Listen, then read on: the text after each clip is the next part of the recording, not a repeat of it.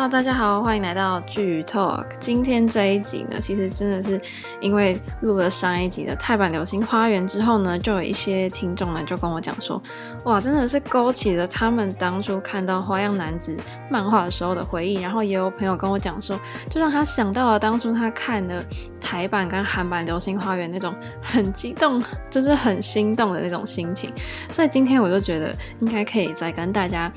聊更多关于这个《花样男子》这部作品的事情，今天会就会比较仔细的跟大家介绍从漫画开始，然后到它被翻拍各种各国版本的电视剧的历史这样子。那我首先就先跟大家来讲一下这个漫画原作的一个基本资料，《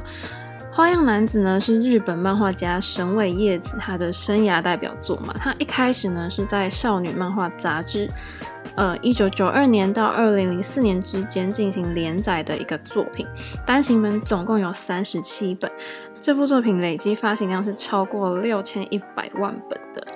那关于神尾叶子这位日本漫画家，他是在一九八六年出道，他现在今年已经五十六岁了。他的出道作品就是集英社玛格丽特第十九集当中刊载的作品，但是因为我不会念日文，我不知道怎么去。翻它，那直接用中文翻译过来的话，就是名称就是我仍在等待。那之后呢，在于半月刊《玛格丽特》里面长期连载的就是这个非常著名的花样男子，从一九九二年到二零零四年，而且还有获得这个日本小学馆漫画赏的奖项，就是少女部门的奖项。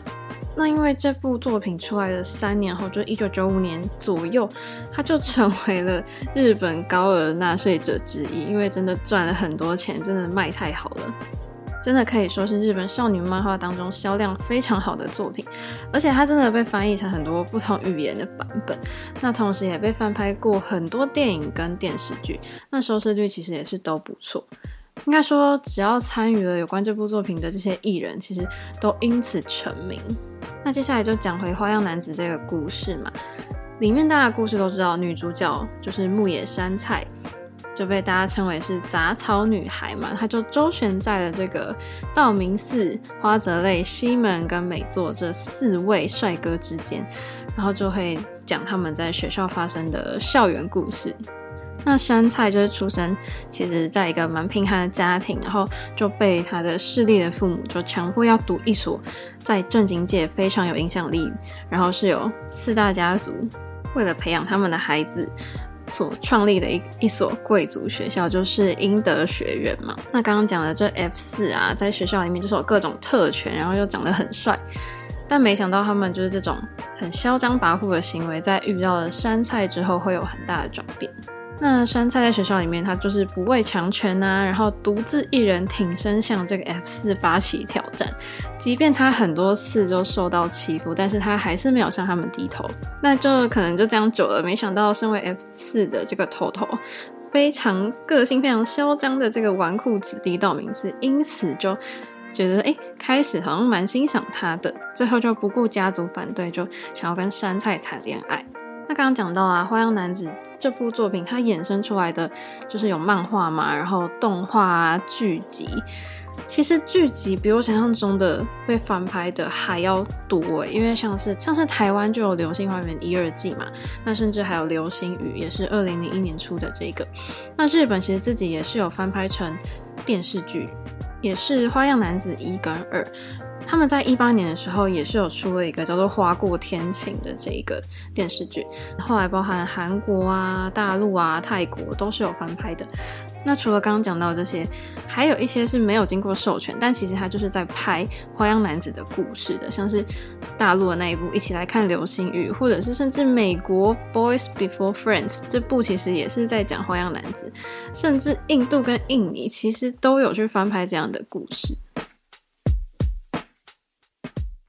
所以接下来真的就可以稍微来跟大家聊一聊关于这部作品的历史。它的原名呢，其实它的日文是取自一个俗谚的谐音，但真的很不好意思，我不会念日文，所以大家有兴趣的话可以去查一查。但是它的意思就是说，可能很多人呢、每一年参加这种赏樱的这种宴会，目的其实不是在于赏花，而是为了吃丸子。然后他们就把丸子改成谐音的男子。后来引申的意思就是说，其实大家都是借赏花之名要行联谊之实啦。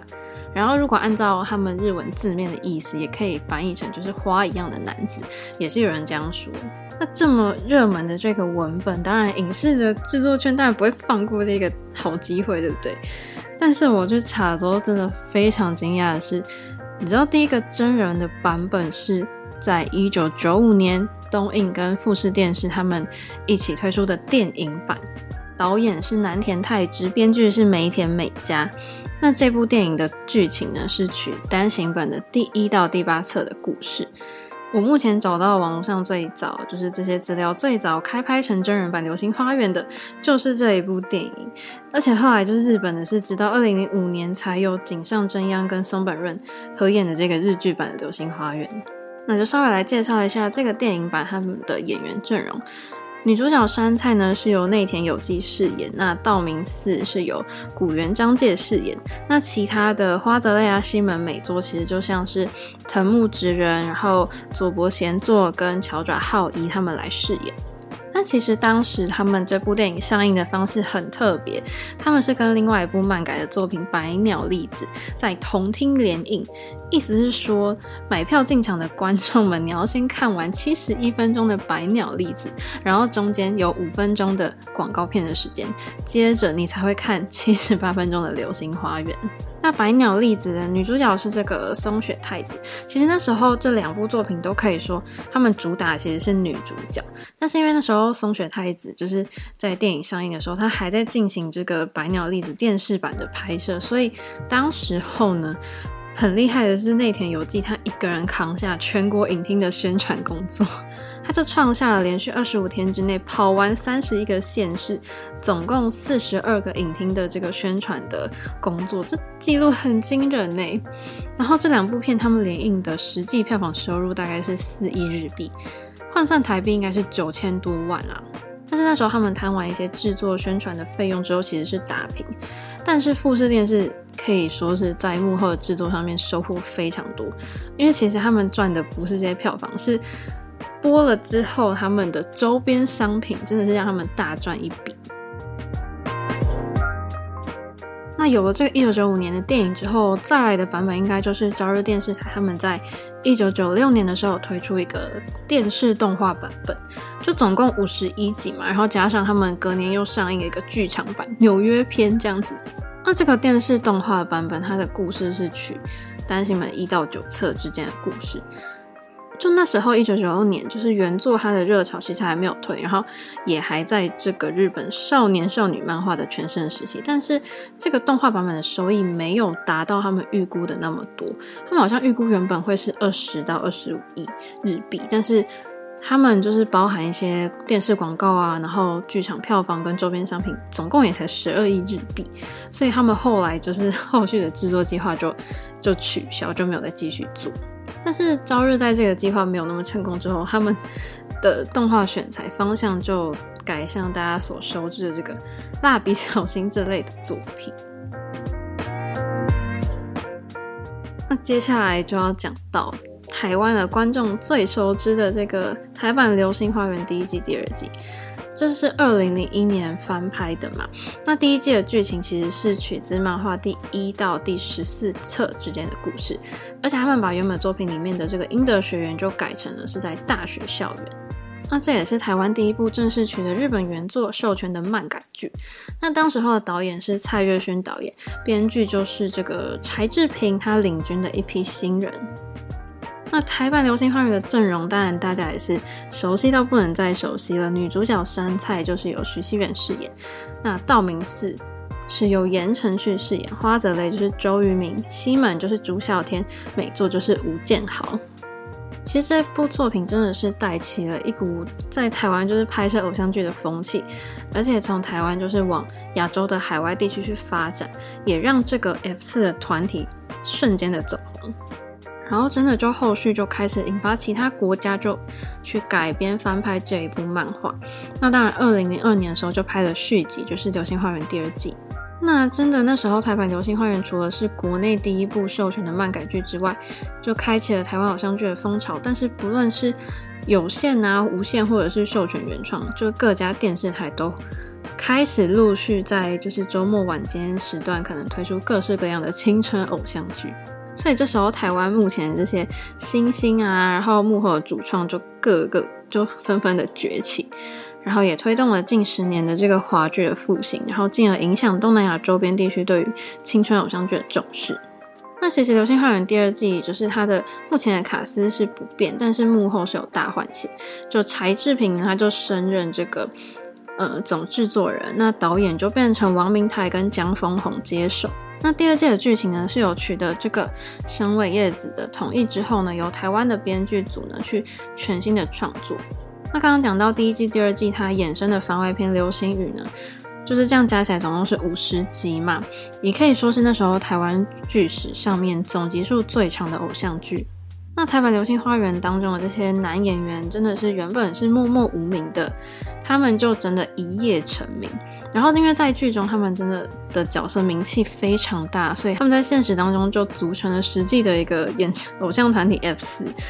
那时候就成为了一个非常炙手可热的这个广告新宠儿啊，就各各个东西都想找他们代言。然后他们四个人在《流星花园》之后，他们每个人之后的个人作品在亚洲都非常有市场，然后都很受到海外关注。那时候真的是在台湾算是成为了有非常大的海外号召力的艺人。而且我觉得台版《流星花园》最有趣的是，在二零零三年的时候，日本的卫星电视台它购买了全集的版权，重新剪辑之后，在他们的付费频道播出，真的是首开台剧一个逆输入的先例。然后前前后后其实总共卖出了海外有十三个国家的播映权，真的非常的厉害。那在台版之后呢，就是。日本的 TBS 电视台就推出了日本版的《花样男子》。那其实日本也是推出了两两季啦，第一季是二零零五年，第二季是二零零七年。那第一季呢，导演就是石川康晴跟山市大辅，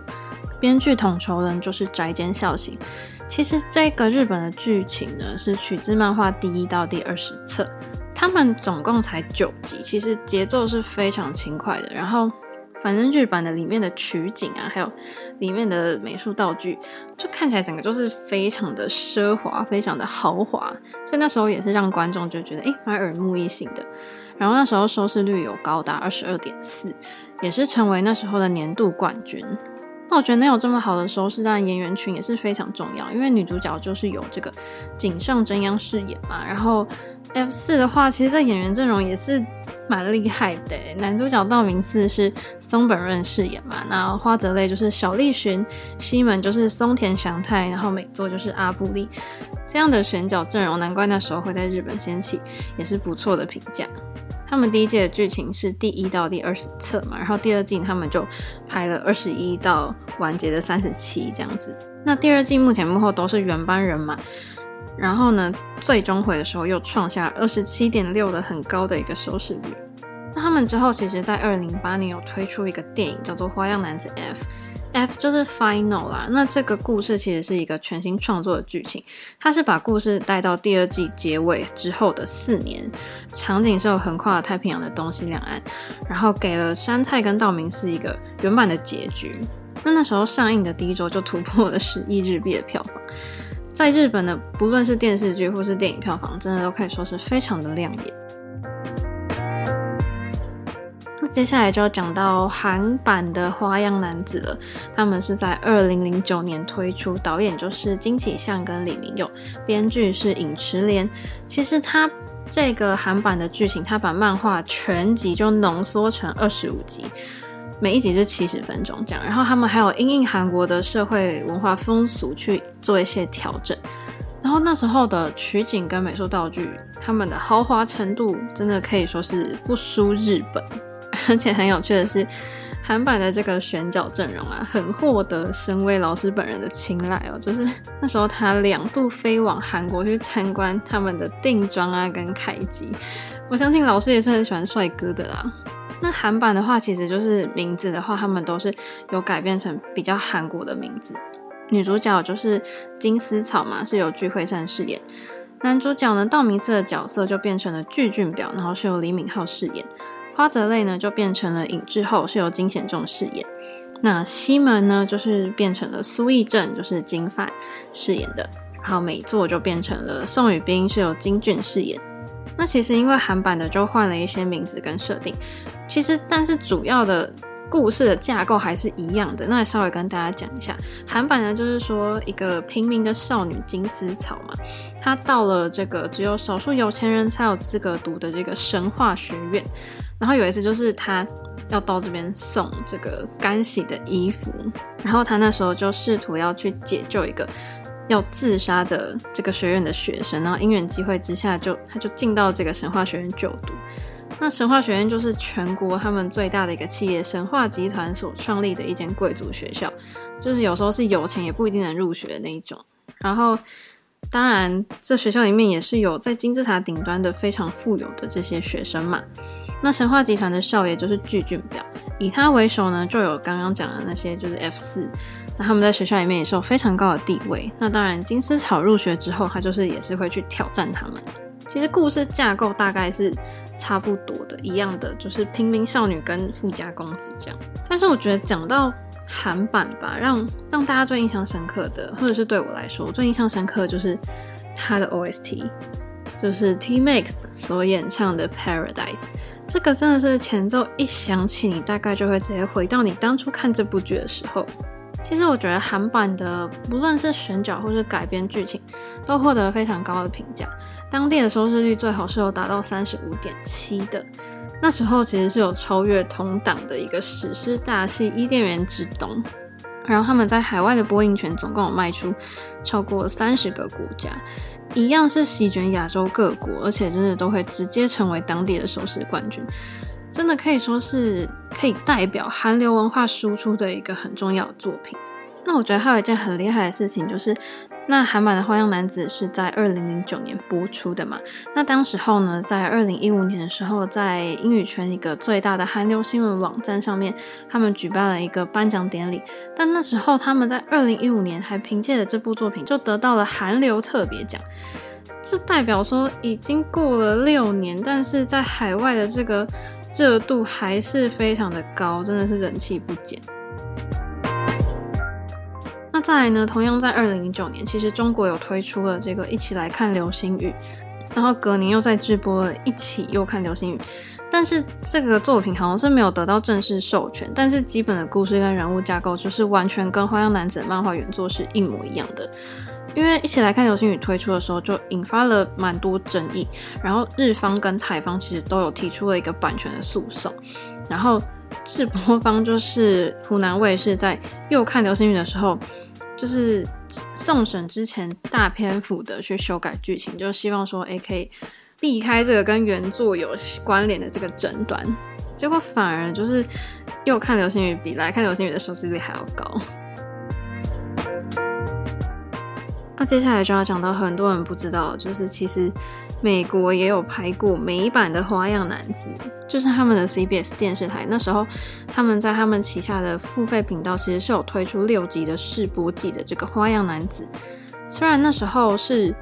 号称是由绳尾叶子亲自监修剧本，然后他们制作费也蛮多的，好像有台币五千八百多万这样子，可是他们的。拍出来的品质好像就蛮普通，然后剧情也没有吸引到他们北美的观众，所以试播季结束之后就没有后续了。但是其实我看大家的评价，就是美版的这个角色跟背景设定好像都其实真的看不太到原作的影子，所以那时候真的是没有引起什么关注。那接下来就讲到二零一八年，可米瑞智呢，他那时候就跟湖南卫视旗下的芒果娱乐，他们就共同制作重开机版的《流星花园二零一八》，就是全长是有五十集，然后剧情是大概沿用二零零一年的这个版本。那角色演员选角就是沈月，她饰演杉菜嘛，然后然后王鹤棣饰演道明寺，花泽类就是由关宏饰演，然后西门的话就是吴希泽。然后美作的话是梁靖康饰演。其实可米瑞智就是柴智屏的嘛。然后柴姐那时候呢，她试图以这个版本要重振她偶像剧教母的名称啦。然后，然后当时她就就是希望说可以再启用一个很全新的卡司，就是想要复制她当年就是他捧红的这个 F 四的一个这个模式，但是其实这个版本播出之后，收视跟评价都没有他预期的那么好。因为其实那时候可能大家对于他的评价是说，大家觉得他的人物跟剧情设定就是改编之后有一点问题，因为原作当中 F 四贴这个红纸条就是。你就被贴之后，你就会被全校霸凌嘛。但是在这个版本里面，变成贴小丑牌就必须要和 F 四比桥牌，然后比输了之后，你就要接受惩罚。就是这个设定，可能对于看过原作或者其他版本的，就是。的观众来说，会觉得好像有点莫名其妙，而且就是因为在原本的作品当中，就是杉菜其实是就是父母希望他可以去念这个贵族学校嘛，但是在这个录版里面呢，变成是女主角自己考试去的这样。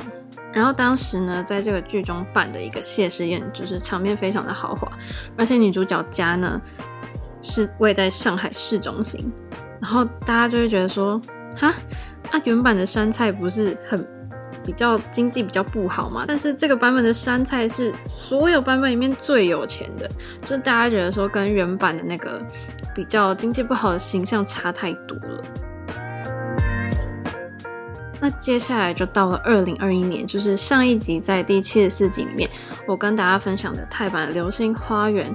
F4 Thailand Boys Over Flowers。那关于泰版的。流星花园的资讯呢，如果想要了解仔细一点，可以去听上一集，就第七十四集。但我还是稍微讲一下这个选角的阵容。在泰版里面的女主角叫做 Goya，她是由 Two 饰演的。然后道明寺呢就变成了 Time，那是由 Bright 饰演。花泽类 Ren 呢是由 Do 饰演。西门就是 Kevin。是由 Win 饰演的，然后美作呢就是 MJ 嘛，就是由 Nani 饰演的。其实历年来真的有不少偶像剧去复制花样男子这种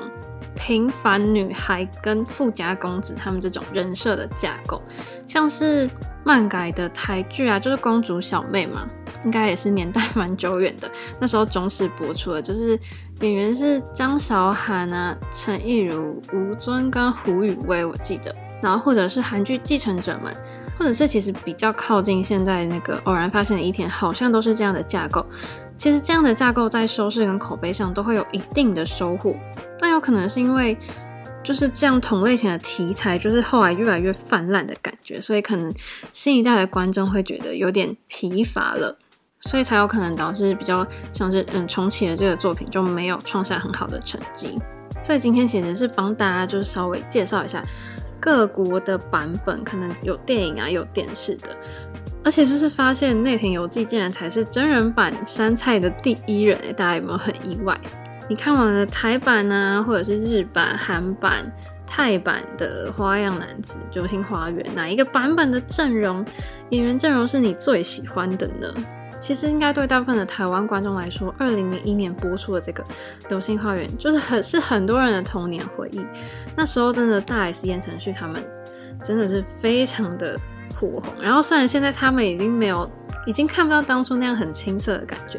可是那句歌词啊，陪你去看流星雨，真的还是很多人都可以就是接唱的一个很经典的歌曲。现在一想，轰动一时的这个台湾《流星花园》，竟然已经是二十二年前的回忆，真的是非常，时间过得非常快。那当然，上一集介绍泰版 F 四也是，现在也很受到少女们就是为之疯狂啦。那其实上一集有讲到，就是泰版这四个主演的，就是男生的选角呢，也是被大家称为是史上最帅的 F 四组合。究竟哪一个版本才是粉丝们的最爱呢？其实每个人应该都会不太一样。那其实最后这部分呢，其实也蛮有趣的，因为有这么多个版本的《流星花园》，那每一个版本的男主角其实都有他们各自的魅力。究竟这么多的道明寺，哪一位才是你心中最爱的霸道少爷呢？就先讲台版的《流星花园》言承旭好了。我觉得作为第一版电视版的这个道明寺，它真的可以说是经典。因为他扮道明寺，让人家最印象深刻就是他的那个凤梨头嘛，可以这样说，然后都会绑那个头巾嘛。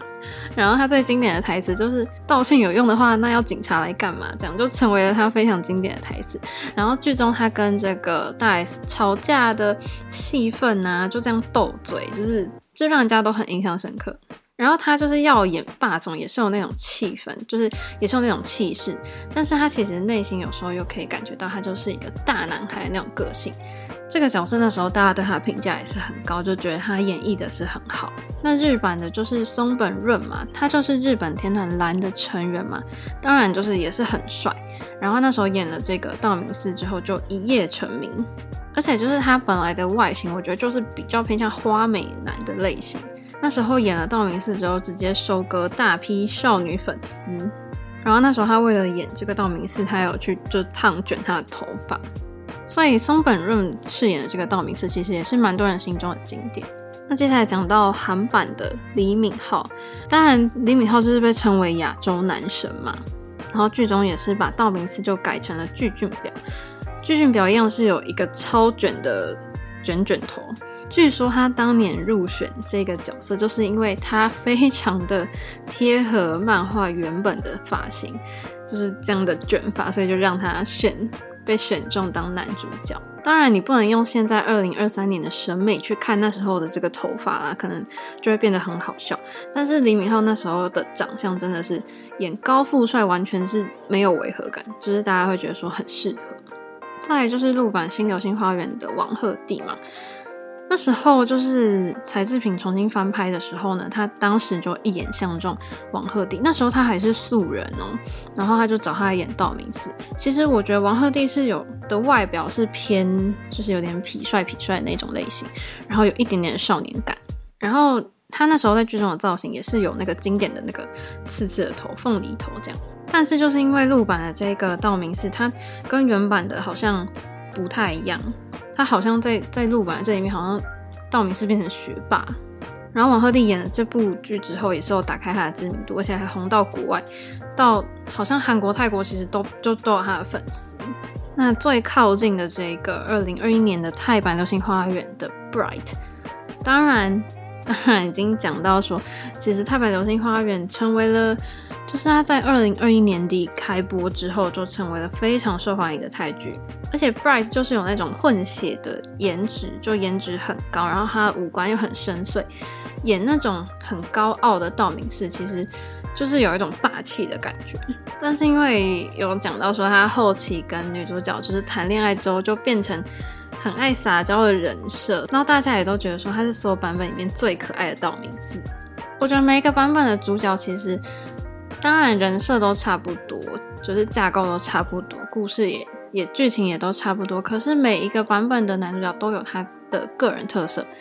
其实我觉得都为每个版本的剧带来了蛮多的加分。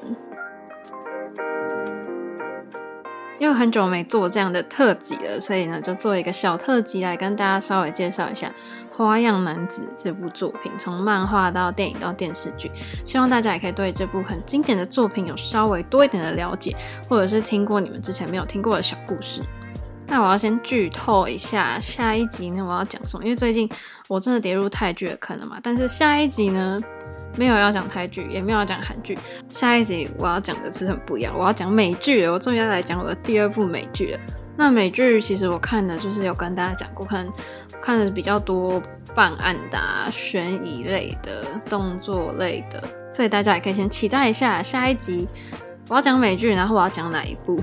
那今天的剧透就到这边结束了。如果还想了解更多剧集，记得要持续锁定我的节目。我们就下次见喽，拜拜。